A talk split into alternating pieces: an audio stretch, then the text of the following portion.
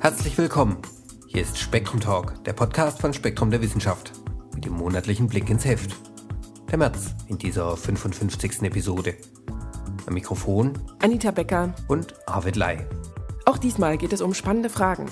Zum Beispiel sprechen wir mit Spektrum-Redakteurin Adelheid Stahnke über die Vernunft von Affen. Spektrum-Redakteur Thilo Körkel berichtet uns weiter über den US-amerikanischen Masterplan für das Solarzeitalter, das Titelthema. Trotzdem, Ladies first. Guten Tag, Frau Stahnke. Herzlich willkommen bei Spektrum Talk. Hallo, hallo. Vor kurzem ging durch die Presse, dass das effische Arbeitsgedächtnis dem studentischen überlegen ist. Was können Sie denn sonst noch so? Ja, das ist eine ganz verblüffende Geschichte, die ich allerdings auch schon vor 20 Jahren oder länger gehört habe. Ist, wenn man, wenn man mal vergleicht bei manchen Tests, die, die so als Intelligenztests auch anfallen, was Studenten können und was äh, Menschenaffen können, dann gibt es das tatsächlich, dass bei manchen Sachen die Menschenaffen einfach besser sind. Zum Beispiel, wenn man denen ein Labyrinth vorhält, da gibt es so einen alten Versuch, man auf ein großes Brett macht man ein Labyrinth, eine dicke Glasscheibe darüber und mit einem Magneten muss man dann irgendeinen Gegenstand da durchfiltern. Das können Menschenaffen, also diese sehr jungen Menschenaffen, mit denen man das dann ja immer macht, äh, oft wirklich besser als Studenten. Erstaunlich. Wir stellen uns das nicht vor, dass das so sein sollte. Ähm, wir denken uns, äh, man müsste an solchen Sachen dann wirklich messen können, wer ist klüger. Aber ganz so einfach ist es nicht. Und genau das äh, werden wir in dem Artikel lesen, den der französische Primatologe Bernard Thierry aus Straßburg im Spektrum der Wissenschaft bringt. Thierry meint, wir dürfen also nicht nach unserem eigenen Weltbild gucken, wenn wir die Intelligenz von äh, Schimpansen, Orang-Utans oder vielleicht auch sogar Rhesusaffen versuchen zu verstehen. Äh, wir müssen da äh, auf andere Weise hinschauen. Die Primatenforscher, die Anthropologen auch, sind längst so weit, dass sie wissen, dass bei den Primaten mit dem Verstand schon eine ganze Menge los ist. Ähm, die Frage ist dann, wie weit ist das logische menschlichen Sinne? Also wie weit sind die höheren Primaten oder überhaupt Primaten imstande, hm, rational zu denken und zu handeln. Können Sie uns ein paar Beispiele nennen von, von erstaunlichen Versuchsergebnissen? Ja, ähm, Thierry differenziert im Grunde drei verschiedene Bereiche, die man vielleicht auch nacheinander mal abhandeln könnte. Das eine ist, äh, kann man sich einen Plan zulegen. Ein anderes können die äh, Affen Ursache- und Wirkungsbeziehung verstehen. Und eine dritte wäre, die eine ganz andere Ebene ist, können sie ihren Artgenossen oder auch den Menschen, mit denen sie da zusammenarbeiten, Absichten unterstellen, können sie deren Gefühle, deren Emotionen, auch deren Vorstellungen sich selbst vorstellen. Wir fangen mal an mit einem recht einfachen Beispiel, das im Leipziger Zoo stattfand. Dort arbeiten Forscher des Planck-Instituts für evolutionäre Anthropologie mit Menschenaffen. Die haben zum Beispiel Schimpansen und Gorillas zwei Gefäße gezeigt. Die Tiere wussten, in einem davon ist ein Leckerbissen. Sie können in die Gefäße nicht reinschauen. Äh, eins der Gefäße wird geschüttelt und entweder hört man dann da drin ist irgendwas oder man hört nichts. Und äh, wenn der Affe hören kann, aha, da wird was, was in dem Gefäß, das sich bewegt, das geschüttelt wird, dann nimmt er tatsächlich dann dieses Gefäß. Wenn man den umgekehrten Versuch macht und äh, schüttelt das Gefäß, in dem nichts drin ist, dann machen die Affen manchmal Fehler, aber doch relativ selten. Meistens sehen sie dann das andere Gefäß, das nicht geschüttelt wurde. Das ist nun ein Zeichen laut dieser Forscher, dass tatsächlich ein schlussfolgerndes Denken stattfinden kann, bei dem die Tiere sich denken, aha, da ist nichts, also das schließe ich aus, also muss es das andere sein. Das ist schon eine schön beträchtliche Leistung. Mhm. Dann wird hier geschildert ein Versuch mit Orang-Utans. Äh, Orang-Utans sind sehr begabt mit Gegenständen, alles Mögliche zu erreichen, herumzufummeln, damit etwas, äh, sagen wir, Futter zu, äh, sich zu angeln und sowas alles. Ähm, Im Versuch lernen sie oder bringen sich das auch selbst bei, dass da ein Leckerbissen von der Decke hängt, an den sie so nicht rankommen, aber mit einem Gegenstand können sie nach dem Fischen. Zum Beispiel können sie mit einem Stock, der einen einen krummen Griff hat, nach einer Schnur angeln und die dann heranziehen und sich dann den Leckerbissen da holen. Ähm, nimmt man die hier aus dem Raum und wenn er zurückkommt, liegen da plötzlich alle möglichen Geräte rum, aber dieser Leckerbissen oben an der Schnur ist in dem Fall jetzt gerade nicht da. Äh, der Affe muss dann wieder rausgehen. Beim nächsten Mal, wenn er reinkommt, hängt nur der Leckerbissen an der Decke, sind keine Geräte da. Jetzt ist die Frage, was macht das Tier? Und tatsächlich, viele von denen, wohl auch alle, wissen, aha, da kann ich was tun. Ich nehme mir einfach diesen krummen Stock mit in den anderen Raum und irgendwann komme ich dann schon wieder zurück und äh, vielleicht habe ich Glück und die Flasche ist da und ich kann ihn kriegen. Und das schaffen die tatsächlich, das, das, das lernen die sehr gut. Äh, und es gibt sogar Tiere, die das bis zum nächsten Tag äh, behalten und am nächsten Tag dann diesen Stock immer noch bei sich haben und wenn sie zurückkommen in den Raum, den wieder mitnehmen. In der Absicht sozusagen, diese Flasche zu angeln, was sie dann auch äh, dürfen. Also das ist eine erstaunliche Leistung, die man auch Menschenaffen eigentlich nicht zugetraut hatte, dass er also in der Zeit so nach vorn und äh, zurückdenken kann, sich also auch in den letzten Tag noch hineinversetzen kann. Montags schon an Dienstags denken, das haben ja manche Leute nicht drauf. Ja, das ist immer auch die Frage, was Menschen da überhaupt können. Das ist natürlich auch, äh, manchmal überschätzen wir uns da selbst auch, also in unserem alltäglichen Denken und Handeln, denke ich mal äh, es gibt diesen, diesen ganz interessanten Aspekt, wie weit können Tiere wirklich begreifen, was sie da tun, wenn sie äh, ein Verhalten zeigen, das uns intelligent erscheint. Und da ragt heraus der äh, amerikanische Forscher Daniel Povinelli, äh, der in der Universität von Louisiana arbeitet, er hat schon seit Jahren, vor allen Dingen wohl mit Schimpansen, Versuche gemacht, wo er mit kleinen Tricks nachweist, dass sie gar nicht verstehen, was sie da eigentlich wirklich tun. Und in diesem Fall hier werden Versuche geschildert, wo die Schimpansen physikalisches Verständnis zeigen sollen. Sie haben zum Beispiel Bananen hinter dem Gitter liegen und bei den Bananen liegt auch eine Schnur.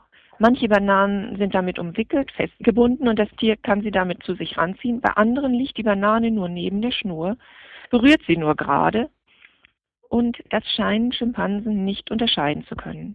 Die ziehen an so einer Schnur, auch wenn die Banane also nicht einen äh, Kontakt dazu, dass man dran ziehen kann. Das begreifen die Schimpansen angeblich nicht. Also da sagt Povinelli, ein, äh, sie verstehen nicht physikalische Gesetzmäßigkeiten, sie können nicht wirklich begreifen, was da kausal los ist. Trotzdem sind doch auch ganz erstaunliche, ja, quasi zwischenäffische Leistungen möglich. Hat das etwas mit der Theory of Mind zu tun? Ähm, die Frage ist halt, wie weit können Affen sich vorstellen, was der andere eigentlich denkt, tut, was er vorhat.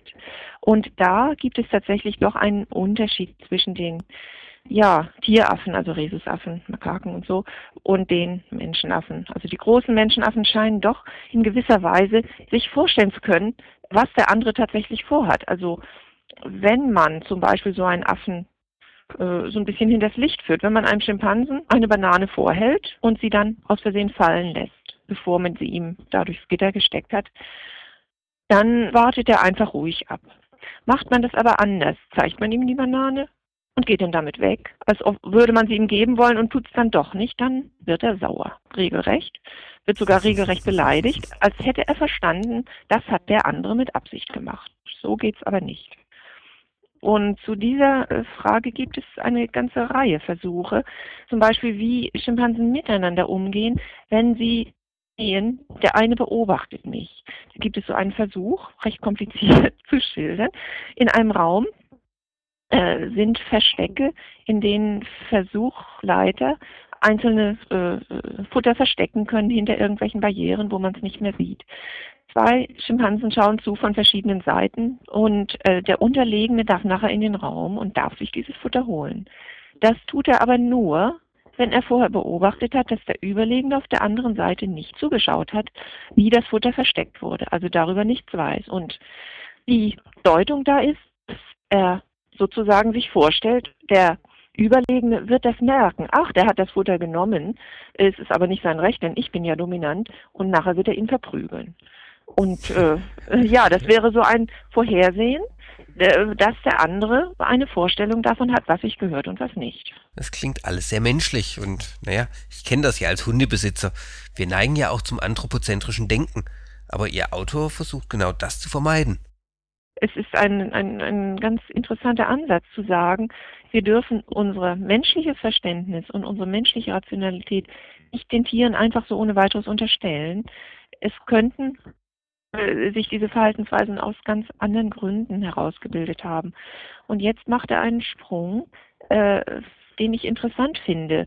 Er sagt, ähm, man könnte also immer wieder neue ausgefeilte Experimente sich ausdenken, um die Psyche, das Denken, die Intelligenz dieser Affen äh, genauer zu erforschen. Letztlich würde man es aber nie wirklich total ergründen können. Man, man könnte da immer wieder doch, ohne das wirklich zu merken, sein eigenes anthropozentrisches Weltbild hineinbringen. Ähm, also der Mensch ist einfach so, dass er hinter seinen Beobachtungen Gründe sucht. Und die große Frage ist, machen das Tiere wirklich? Und da macht Jerry jetzt einen Sprung, äh, geht auf eine andere Ebene. Das bietet er an als, als Forschungsansatz. Man könnte äh, die Evolutionsstrategien hinter solchen Verhaltensweisen untersuchen, was ja auch geschieht. Ähm, bei der Evolution, also wenn man nach der Evolution der Phänomene fragt, dann äh, sucht man eher äh, nach dem Fitnesswert von Verhaltensweisen, also nach dem Ergebnis. Die psychische Ebene wird dann zunächst erstmal ausgeklammert und getrennt untersucht. Und diesen Untersuchungen kommen ganz spannende Sachen heraus. Das sind dann weitgehend Freilandbeobachtungen oder Beobachtungen in großen Gehegen. Beispiel. Gibt es da eine große Studie von Forschern von der schottischen Universität St. Andrews. Die haben in Uganda Mantelmangaben untersucht und beobachtet, nach welchen Kriterien diese Affen Früchte, fruchttragende Bäume finden, zum Beispiel Feigenbäume. Ähm, das ist nicht etwa so, wie man früher glaubte, dass sie einfach so beliebig herumlaufen und zufällig merken, oh, da ist ein Baum mit Früchten, da kann ich jetzt mal wieder fressen, sondern sie haben recht genau im Kopf, welche Bäume sie in letzter Zeit alle so gesehen haben, in welchem Zustand die Früchte waren und äh, wo es sich lohnen könnte, mal wieder hinzugehen. Und dabei scheinen sie recht viele Kriterien mit zu berücksichtigen, also die bis dahin gehen, wo vielleicht gerade Gruppen sind, denen man gerade nicht so gern begegnet, wie weit man sich vielleicht teilt, wie viel äh, auf den einzelnen Bäumen ist und so weiter. Und eine sehr erstaunliche Beobachtung, die auch durch die Presse ging damals, ist, dass auch das Wetter eine Rolle spielt. Die Mantelmagaben berücksichtigen tatsächlich die Wetterbedingungen der letzten Tage. War es schön heiß und sonnig, dann gehen sie an bestimmte Bäume, die sehr vielversprechend waren. Als wüssten sie sozusagen nach unserem menschlichen Verständnis, ach, es war gutes Wetter, jetzt sind die, sind die Früchte gut gereift, jetzt lohnt es sich vielleicht. Und nun, nun sagt Thierry, äh, man, man sollte nicht denken, dass diese Tiere wirklich äh, so ein Kausalverständnis haben, dass sie wissen, aha, wenn gutes Wetter war, dann äh, habe ich da reife Früchte wieder, sondern es liegt auf anderen Ebenen. Und äh, das finde ich an diesem Ansatz so besonders interessant. Herauszuarbeiten, auf welcher Ebene verschiedene Primatenarten ihre Umwelt sozusagen Intelligenz oder quasi rational verstehen und, und damit dann sehr passabel umgehen, das ist eine ganz eigene Forschungsrichtung und er meint, diese Forschungsrichtung ist also noch eigentlich sehr am Anfang. Es ist spannend, was da rauskommt, aber es wird noch sehr schwer werden, da genau hinzukommen. Ja, da äh, erzähle ich noch einen Versuch, den Thierry selbst mit seinen Mitarbeitern gemacht hat, mit Tonkianer-Makaken, die in der Nähe von Straßburg in großen Freigehegen leben. Dort prüfte er, nach welchen Kriterien kleine Gruppen von Tieren verstecktes Futter finden, wenn nur einer der Affen weiß, wo das Futter liegt. Dem haben sie das vorher gezeigt. Das ist dann ein Entscheidungsprozess der gesamten Gruppe. Die anderen wissen nicht, dass dieser weiß, aha, da ist das Futter. Aber durch die Beobachtung dessen, wer wohin will, wer wie entschlossen ist dabei, äh, auch natürlich, welche Dominanzverhältnisse zueinander bestehen, kommt sehr schnell heraus, dass alle genau in die richtige Richtung laufen. Das ist eine Gemeinschaftsleistung. Ähm, darauf passt das Schlagwort verteilte Intelligenz ganz gut. ähm, und das bedeutet, dass also nicht unbedingt das einzelne Tier jetzt die Intelligenz haben muss zu wissen, aha, ich muss auf den anderen achten und der weiß Bescheid und ich laufe hinterher, sondern ähm, auf einer ganz anderen Ebene äh, läuft da mit mehreren Tieren gemeinsam so eine Verrechnung, die dann dieses Ergebnis zustande bringt. Und das wäre dann auch eine Evolutionsanpassung. Schwarmintelligenz bei Affen. Ich bin gespannt, was wir davon Ja, noch ja, ja, in die Richtung geht das schon. Ja, ja, man kann sicherlich schon erwarten, dass in der Richtung äh, natürlich in der Evolution sehr viel Selektion getrieben wurde. Tiere, die sozial leben, die in Gruppen leben äh, und sich aufeinander einstellen und auch immer, immer aufeinander einstellen müssen und vieles verrechnen müssen, was mit den anderen los ist, mit ihnen selbst dann auch, mit ihren Motivationen. Äh, in der Richtung ist da sehr viel los natürlich. Und das, ich, ich denke, das, das ist ein spannendes Forschungsgebiet. Es wird auch noch sehr viel herauskommen. Frau Stahnke, es war wieder mal sehr aufschlussreich. Vielen herzlichen Dank. Also schönen Dank, Herr Ley. Mehr zum Thema lesen Sie in der März-Ausgabe von Spektrum der Wissenschaft. Genauso wie ein Wissenschaftlerporträt von Anton Zeilinger, dem vielleicht bekanntesten Quantenphysiker unserer Zeit. Und Themen wie Wachkoma, flüssige Teleskopspiegel oder Machtkampf der Maya. Aber nun der Blick auf eine Möglichkeit für die US-amerikanische Energieversorgung im Jahr 2050. Herr Körkel, schön, dass Sie da sind. Hallo, Herr Ley. Der Energiehunger der westlichen Welt zeigt sich ja wohl nirgendwo so stark wie in den USA. Ja, in den USA ist der Energiebedarf enorm hoch und nimmt jedes Jahr sehr stark zu. Die Wachstumsrate ist dabei ungefähr doppelt so hoch wie in Europa. Und in absoluten Zahlen liest sich das nochmal anders. Dort leben weniger als fünf Prozent der Weltbevölkerung, verbrauchen aber 25 Prozent des Öls, das auf der Welt gefördert wird. Und entsprechend stark sind sie natürlich auch für den Treibhauseffekt verantwortlich. Der Artikel geht um den Solar Grand Plan. Was kann ich mir darunter vorstellen?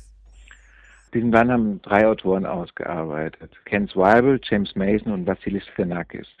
Das sind Wissenschaftler aus der Solarenergieforschung bzw. aus der Wasserstoffforschung und sie arbeiten alle drei im US-Bundesstaat Colorado.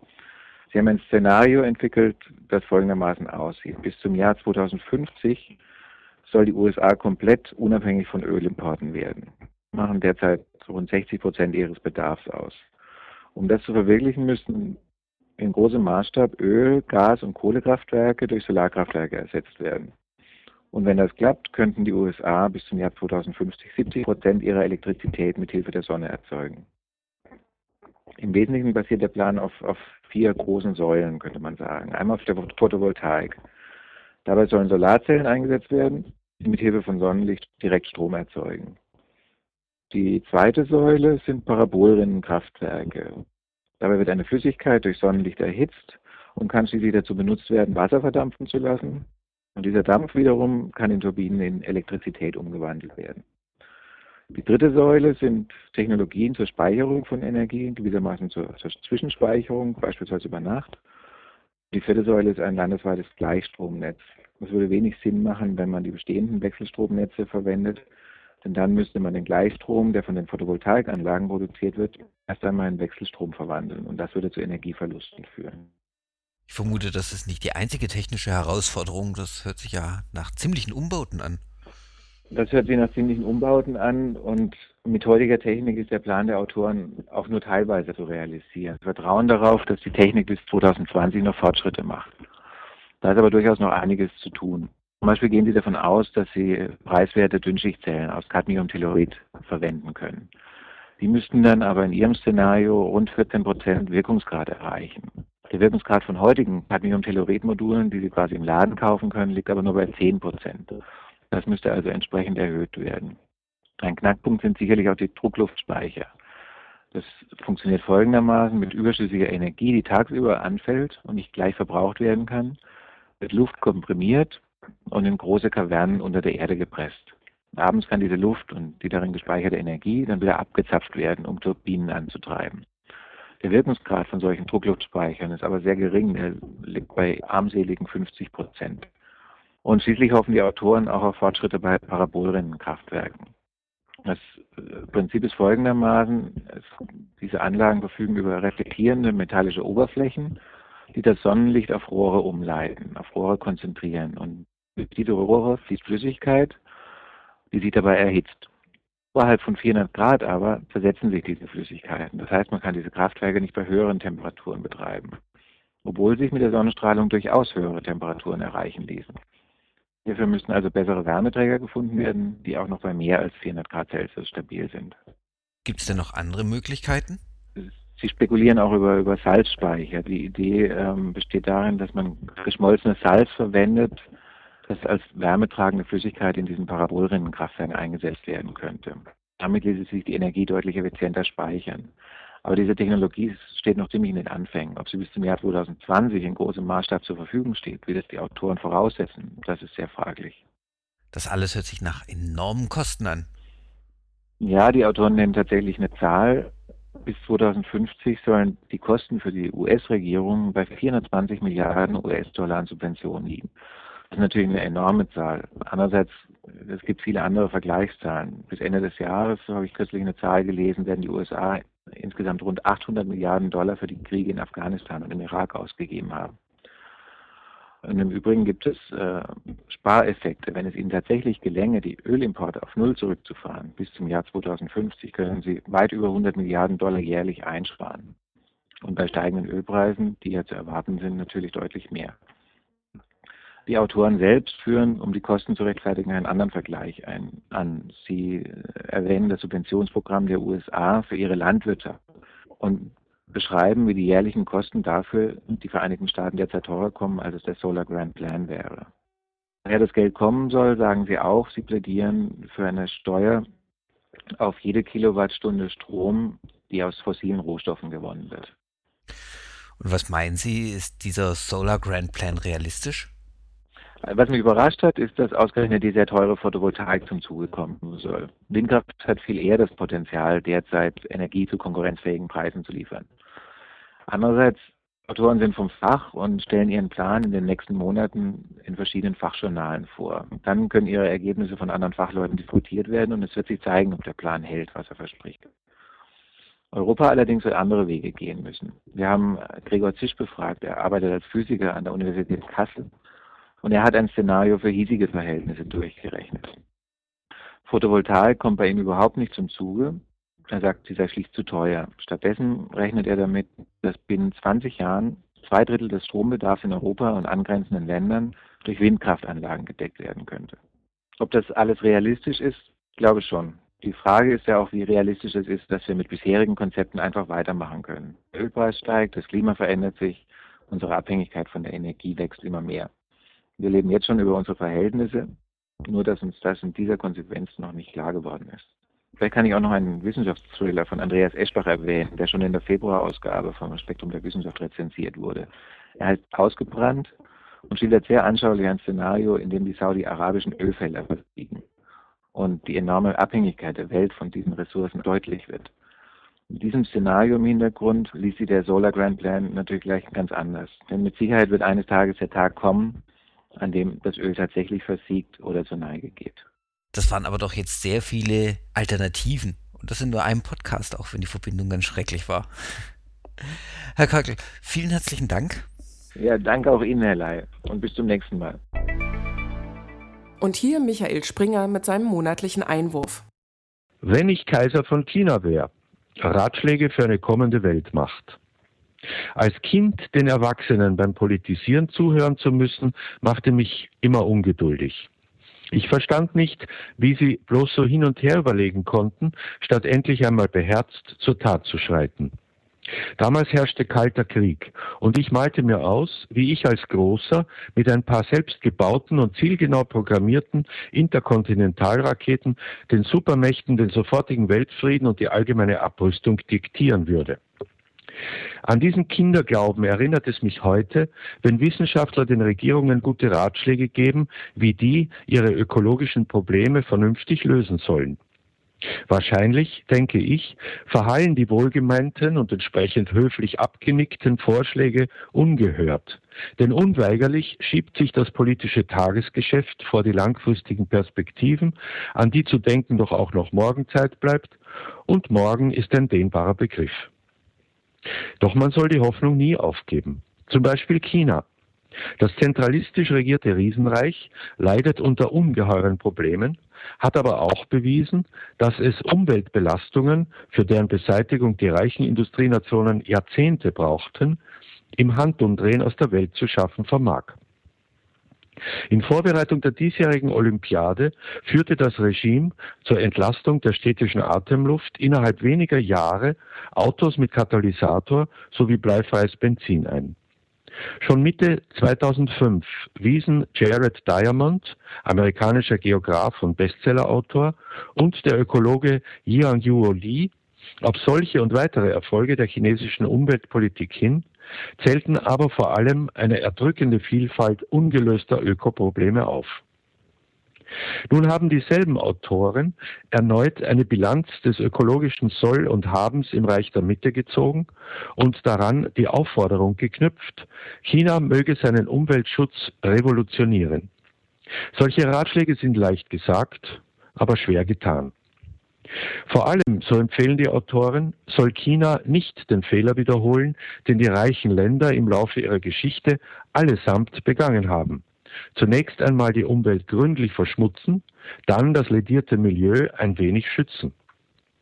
Tatsächlich hat die chinesische Regierung im März 2004 einen wichtigen Schritt zu einer echt ökologischen Wirtschaftsführung unternommen, indem ein sogenanntes grünes Bruttoinlandprodukt, abgekürzt BIP, entwickelt wurde, das die Kosten der Umweltzerstörung abschätzt und vom herkömmlichen BIP subtrahiert. Durch Veröffentlichung dieses grünen BIP im November 2005 ging China sogar den meisten Industriestaaten, insbesondere den USA, voraus und schuf die Voraussetzung für ein Wirtschaften, das nicht auf schön gerechnetes Wachstum um jeden ökologischen Preis setzt. Doch nun hat die Regierung die Publikation des zweiten Jahresberichts über das grüne BIP gestoppt vermutlich aus Entsetzen über die Höhe der ökologischen Unkosten, die sich darin offenbaren. Diamond und Liu appellieren, naiver Kinderglauben, an die Vernunft der Regierenden. Die würden ihrem Land buchstäblich das Wasser für dauerhaftes Wachstum abgraben, so es ihnen nicht gelänge, Ökonomie und Ökologie organisch zu verbinden. Realistischer erscheint mir die Hoffnung der Autoren auf den Druck einer teils staatlich geduldeten, teils kaum unterdrückbaren Öffentlichkeit, die sich in letzter Zeit vor allem im Internet und per SMS über Mobiltelefone artikuliert. Solch elektronischer Massenprotest hat beispielsweise den Bau einer Chemieanlage im Zentrum der Millionenstadt Xiamen verhindert.